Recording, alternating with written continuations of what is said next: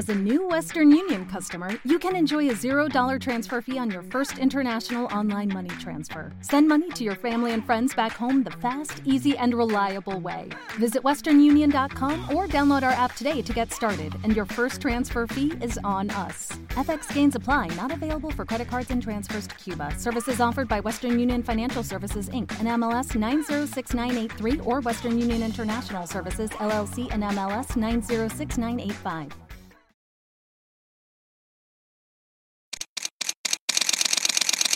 Bienvenidos a Bonita Radio. Esto no es un cuento, esta es la verdad. Bonita Radio está disponible en Facebook, Instagram, Twitter, Spotify, Google Podcast, YouTube, iVoox y iTunes. Agradecemos a nuestros auspiciadores. RAM, la fuerza del trabajo. Cooperativa Seno Gandía, solidez y futuro. Y Buen Vecino Café. Nuestras transmisiones son viables también gracias al apoyo de ustedes. Pueden enviar sus donativos accediendo a bonitaradio.net. Allí podrán realizar su aportación a través de PayPal o tarjetas de crédito. También pueden realizar su donativo por ATH Móvil Negocios a la Fundación Periodismo 21 o pueden enviar un cheque o giro postal a PMB número 284, PO Box 194000 San Juan, Puerto Rico 00919-4000. Bonita Radio. Esto no es un cuento. Esta es la verdad.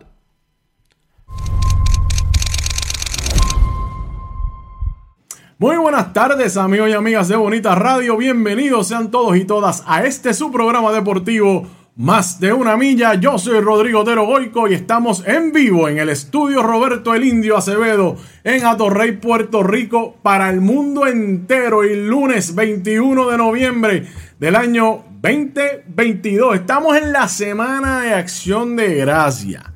Usted si no ha entrado el espíritu navideño, tiene hasta este viernes. O sea, cuando den las 12 de la medianoche el jueves de, Acción de Gracia, usted quiera o no está en Navidades. Así es la cosa. Habemos algunos que ya para el 31 de octubre y el 1 de noviembre ya estamos en ese lado. Hay otros que se tardan más, pero eso es lo que hay en el país con las Navidades más largas del mundo. Así que que sea una excelente semana, que es una semana corta para muchos. Así que vamos por encima. Hoy vamos a estar hablando de varios temas. Vamos a hablar de la Copa Mundial de FIFA. No se iba a hacer esperar y tampoco se hizo esperar la controversia detrás de todo este mundial. Arrancó ayer con el anfitrión, el equipo de Qatar, jugando con el equipo de Ecuador. Continuó hoy, pero hay muchísimo de qué hablar de esas controversias alrededor de la Copa. Vamos a mencionar de qué se tratan. Vamos a hablar de que en los primeros Juegos Centroamericanos y del Caribe, Mar y Playa, que están allá celebrándose en Colombia, las primeras medallas que se han otorgado en ese evento en su historia, claro, es el primero, son de Boricua. Vamos a hablar también del torneo Buzzer Beater de las escuelas de Puerto Rico. Celebraron ayer las finales del voleibol y fue sumamente exitoso. Vamos a hablar también de nuestra selección nacional de softball que con su participación en la Copa Panamericana logró tres clasificaciones importantes para futuros torneos. También hubo una medalla en el Taekwondo allá en Guadalajara en el Mundial. Y cómo va la cosa con la Liga de Béisbol Profesional Roberto Clemente. Y para hablar de todo eso, tengo aquí en el estudio conmigo mi amigo, colaborador, colega, el señor Joseph Colón Torres de Ponce para el Mundo. Joseph. Saludos Rodrigo, saludos también a todos esos radio escucha televidentes, no están sintonizando en la tarde de hoy. Ahora a las 5 y 5, eh, 21, 6, 6, 5. 6, 5, debo Muchachos, decir. si no te nos vamos. Es 21 de noviembre del 2022, así mismo a las 6 y 5, debo decir. Tuve una hora atrasado.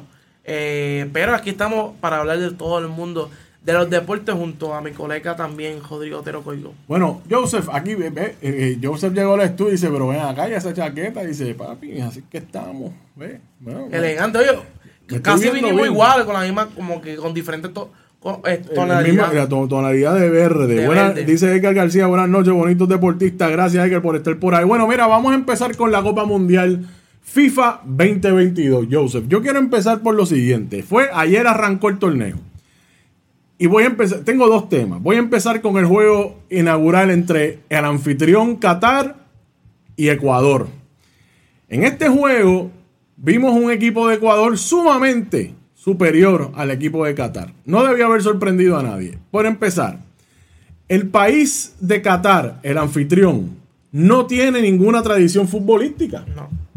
Y esa es una de las controversias alrededor de que de la otorgación para celebrar este mundial en el 2010 y todos los alegatos que han habido de, de compra y de, de, sobornos, de sobornos, porque ese, esa actuación que el equipo de Qatar puso ayer, Joseph, precisamente es la de un equipo que no tiene el nivel de fútbol para estar en una competencia como esta.